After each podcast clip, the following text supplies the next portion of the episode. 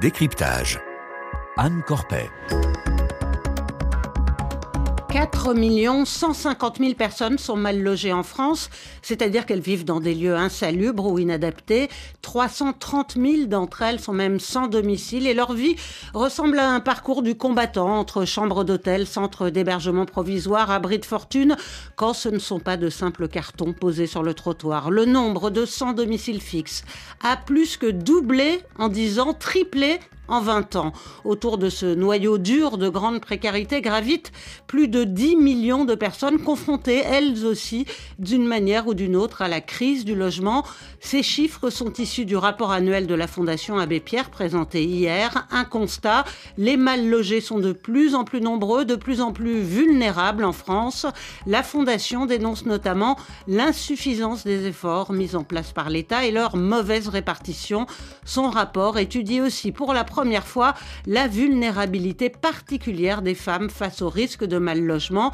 Et c'est de tout cela dont on parle ce soir dans Décryptage.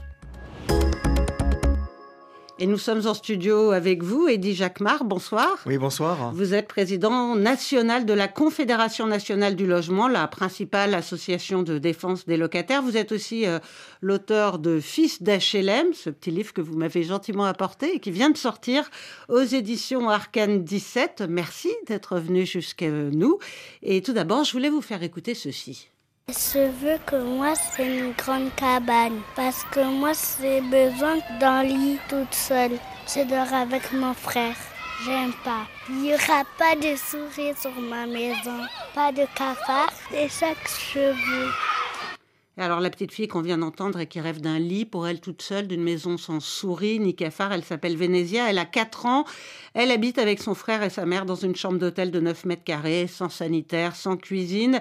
Et c'est Lucille Boiteloup qui l'a rencontrée. Je voulais commencer par son témoignage parce que, bien sûr, c'est la situation des enfants mal logés. Euh, pire encore, euh, celle de ceux qui sont à la rue, qui est la plus choquante. Alors, le ministre du Logement avait promis qu'il n'y aurait plus d'enfants à la rue cet hiver. Et dit Jacquemart, euh, cet engagement a-t-il été tenu? Non, il y a toujours des enfants qui sont à la rue. Euh, il y a des familles entières qui errent, comme vous le disiez tout à l'heure, d'hôtels en d'hôtels en centre d'hébergement. Et puis, c'est pas facile de pouvoir euh, être hébergé euh, quand on est en famille, en cellule familiale. Donc, euh, bah, souvent, les familles, bah, elles, elles, elles, font le choix de ne pas aller dans ces centres et elles restent dans la rue. Parce que ces centres, il n'y a pas de centre adapté? Bah, C'est compliqué. vous savez, aujourd'hui, le 115, il répond pas à toutes les demandes. Donc, quand un ministre nous dit... Le 115, c'est le numéro d'appel d'urgence. Voilà, pour qu'on puisse être hébergé. Et ce numéro d'appel d'urgence, il est complètement saturé parce que les places d'hébergement ne sont pas suffisantes et qu'il euh, y a beaucoup de, situations compliquées. D'ailleurs, euh, moi, je, le dis tranquillement, il y a aujourd'hui euh, une situation, là, vous avez donné les chiffres, mais là, cette année, c'est alerte rouge pour le mal logement. Il y a une situation importante de précarisation des des familles euh, qui sortent à peine de, je dirais de la de la crise euh, du, du, Covid, la crise sanitaire, euh, qui ont été fragilisées, qui se retrouvent avec une inflation énorme à, gérer, aussi bien pour le pour le, les fluides que pour pour l'essence, que pour l'alimentation. On voit bien que l'alimentation c'est une vraie une vraie problématique pour les pour les familles. D'ailleurs, les gens achètent moins, ils mangent moins, donc c'est quand même assez affolant. Et cette situation-là, aujourd'hui, au 1er janvier 2023 euh, on a eu des augmentations euh, de loyers de, euh, de, de 3,60% dans le parc social. Alors, on va, on va reparler du, parc social et, des loyers. tout d'abord, je voulais rappeler qu'en décembre dernier, le tribunal administratif a imposé à l'État d'héberger justement cette famille qui était à la rue, dont trois femmes enceintes et une dizaine d'enfants mineurs scolarisés. Mais l'État a fait appel de cette décision et a obtenu gain de cause au Conseil d'État. Euh, l'avocat Sami Djemanoun, qui défendait les familles concernées, a été interrogé par Laurence Théo. On l'écoute l'administration nous fait toujours la même défense, à savoir il y a des situations présentant des vulnérabilités encore plus graves dans la rue. Donc, euh, il n'y a pas de carence de l'État à ne pas héberger euh, ces familles. D'un point de vue juridique, on nous a jamais prouvé, euh, donc on doit croire l'État sur parole, qu'il y a des familles présentant une vulnérabilité plus grande qu'un enfant de trois semaines dans la rue. Comment vous réagissez à... Ben, en fait, c'est un dédouanement euh, euh, facile. En fait, l'État, il se dédouane de son, de son rôle de protection de la population. Il a un rôle et de l'enfance. Et de l'enfance. il a un rôle régalien. je veux dire, on est dans un pays, un des pays les plus riches du monde. On ne devrait plus avoir personne dans la rue évidemment encore moins des enfants, mais on devrait avoir personne dans la rue. On doit trouver des solutions. Il existe des solutions euh, qui ont été expérimentées dans d'autres pays européens, dans des villes, par exemple à Vienne, en Autriche, où euh, la municipalité a décidé qu'il n'y aurait plus d'expulsion. Parce que, en fait, finalement, euh, l'expulsion, ça coûte très cher. Et l'hébergement d'urgence, qui n'est pas forcément de qualité, ça coûte très cher. Et on a aussi des logeurs, des hôtels qui font de l'argent sur la misère. Et ça, faut le dénoncer.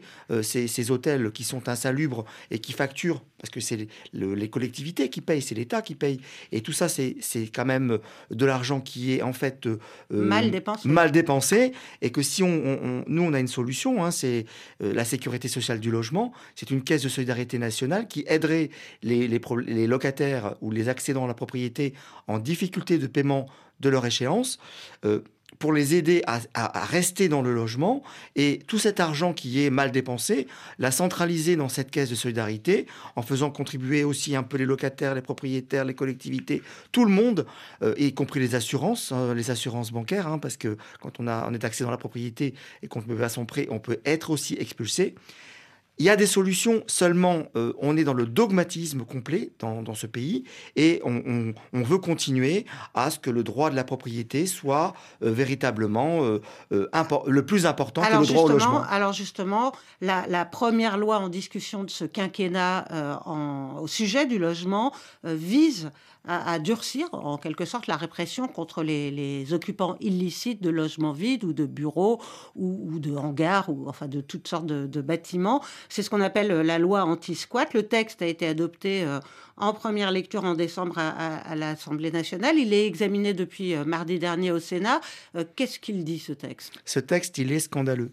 On a une situation explosive, on a une alerte rouge sur le mal logement et on répond, on répond comme ça à la situation euh, du mal logement. Ce texte, il dit plusieurs choses.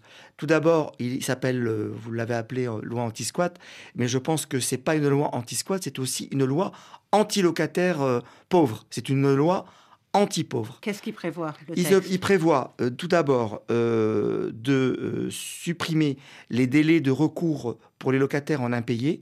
Le, il y aura des facilités en fait pour résilier le bail et un locataire qui a un bail résilié, donc qui continue d'occuper son logement, pourra aller en prison. Il sera pas dehors là, il sera en prison avec une amende très importante. Ça c'est un premier point. Deuxième point, euh, euh, les associations comme, nous, par exemple à la CNL, qui aiderions ces locataires à se maintenir dans le logement. Et c'est ce qu'on fait quelquefois, parce que les gens, ils ont besoin de temps pour réagir, on a besoin de temps pour euh, traiter le dossier d'un point de vue, point de vue social. Eh bien, nous serons également pénalisés, puisque nous serons donc des criminels, et nous, aurions, nous avons aussi une peine de prison ou des amendes si nous aidons et si nous incitons les gens à rester dans leur logement. Alors tout ça, pour euh, tout ça, c'est important de, le dire.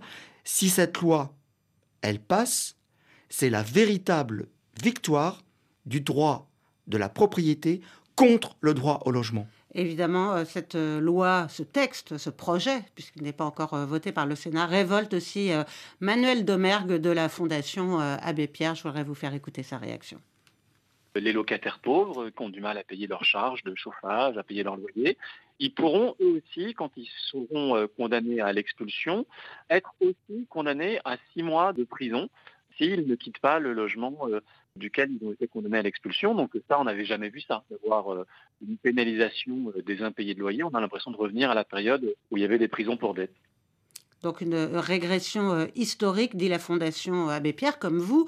Euh, mais hier, Olivier Klein, le ministre du Logement, a défendu le texte. Il a expliqué eh ben, qu'il permettra aux propriétaires de reprendre confiance, de ne pas retirer leurs biens du marché.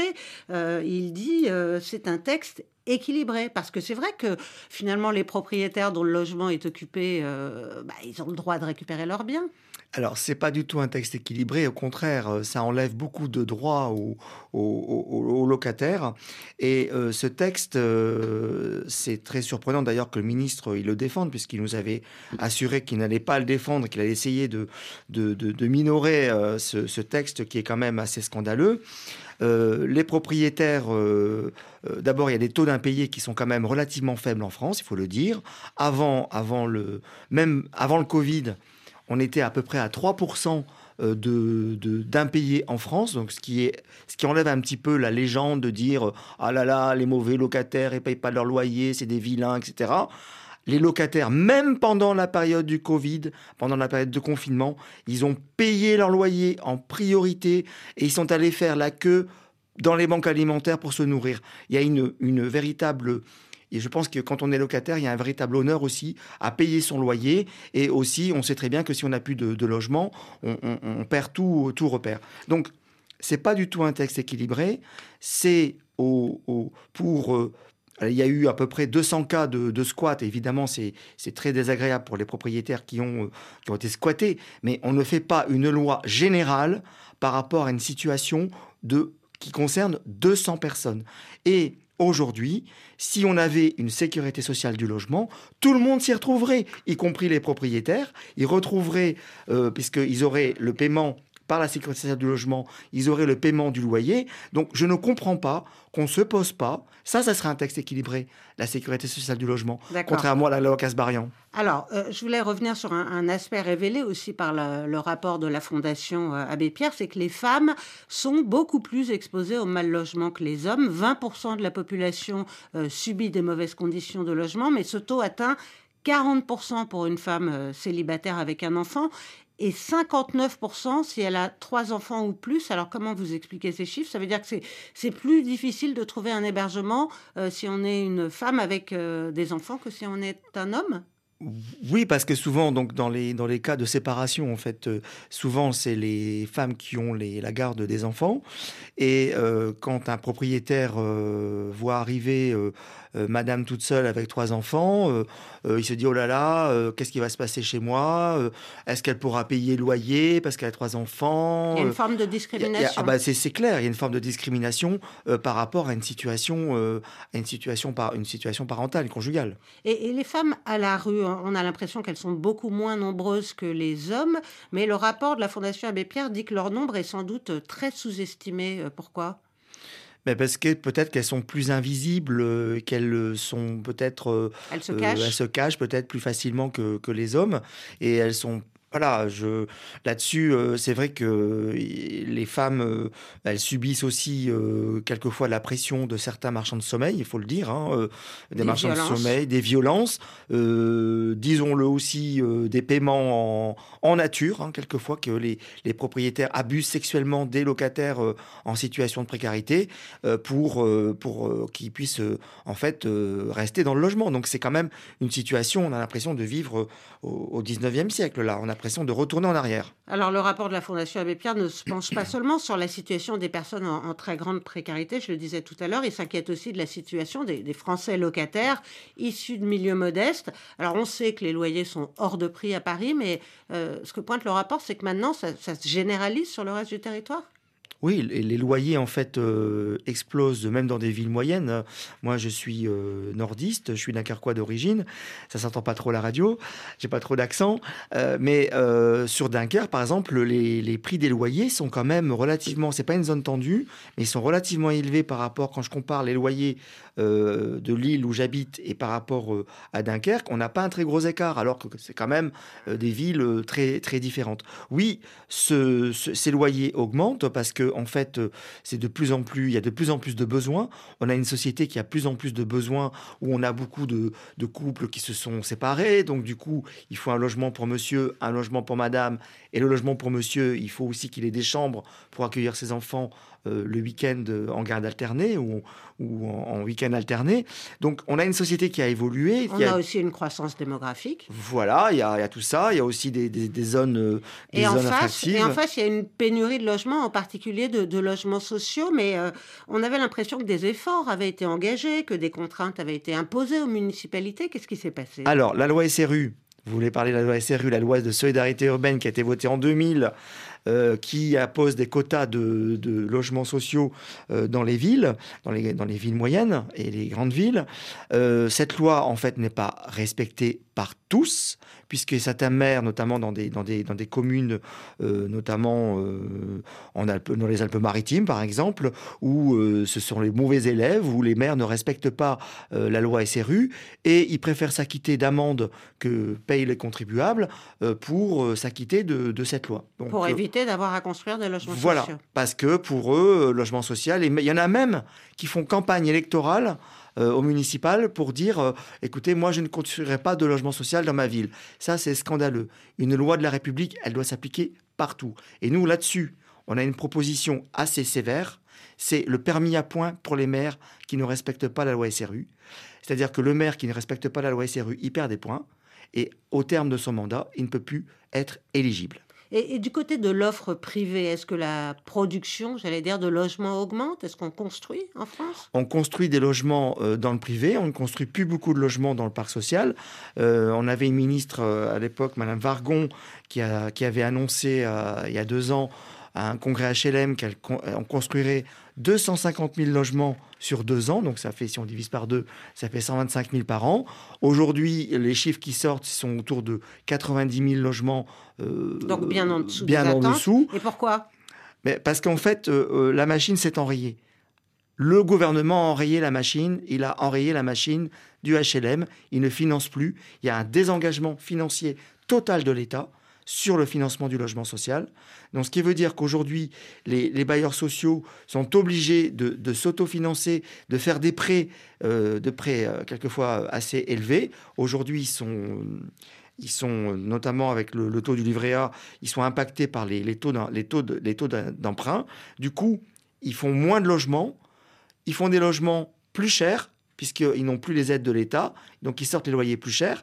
Et euh, quand on a 2,3 millions de demandeurs de logements sociaux en France, et c'est un chiffre que je, suis certain qu'il est minoré, parce qu'il y a des gens qui ne font même pas la demande, puisqu'en région parisienne, par exemple, quand on doit attendre 5, 6 ans, 7 ans pour avoir un logement social, il y a des gens qui ne font même pas la demande, parce que le logement social, on en a besoin tout de suite. Donc, cette situation de pénurie de logement social est organisée par le gouvernement, moi je le dis tranquillement, pour qu'on puisse se tourner vers le privé, mais le privé, c'est très cher. On a de l'argent pour donner dans la défiscalisation, hein, chaque ministre qui passe, euh, je ne sais pas si M. Klein, il fera une mesure de défiscalisation. On a eu tous les ministres qui ont mis leur nom sur des mesures de défiscalisation.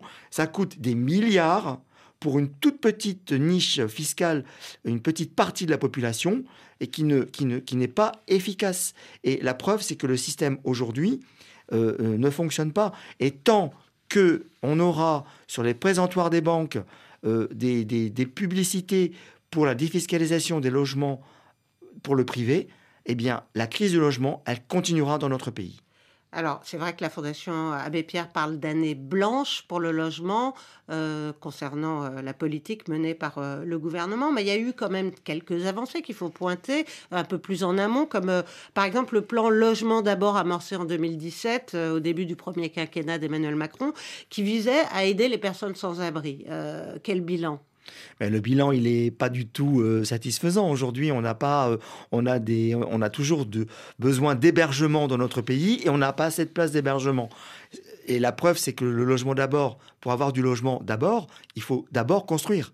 Et nous, la CNL, on préconise une construction de 250 000 logements sociaux et parmi lesquels des logements très sociaux par an alors on nous dit, mais vous êtes fou à la CNL, c'est pas possible.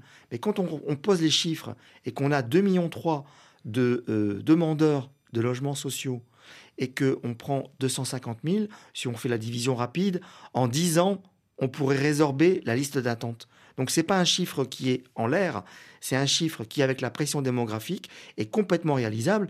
Et si on, on faisait ça, ça pourrait être très intéressant pour l'avenir. Merci beaucoup, Eddie Jacquemart. Je rappelle que vous êtes président de la Confédération nationale du logement et aussi l'auteur de Fils d'HLM paru aux éditions Arcane. Merci à Arthur Geoffroy à la réalisation de cette émission. RFI se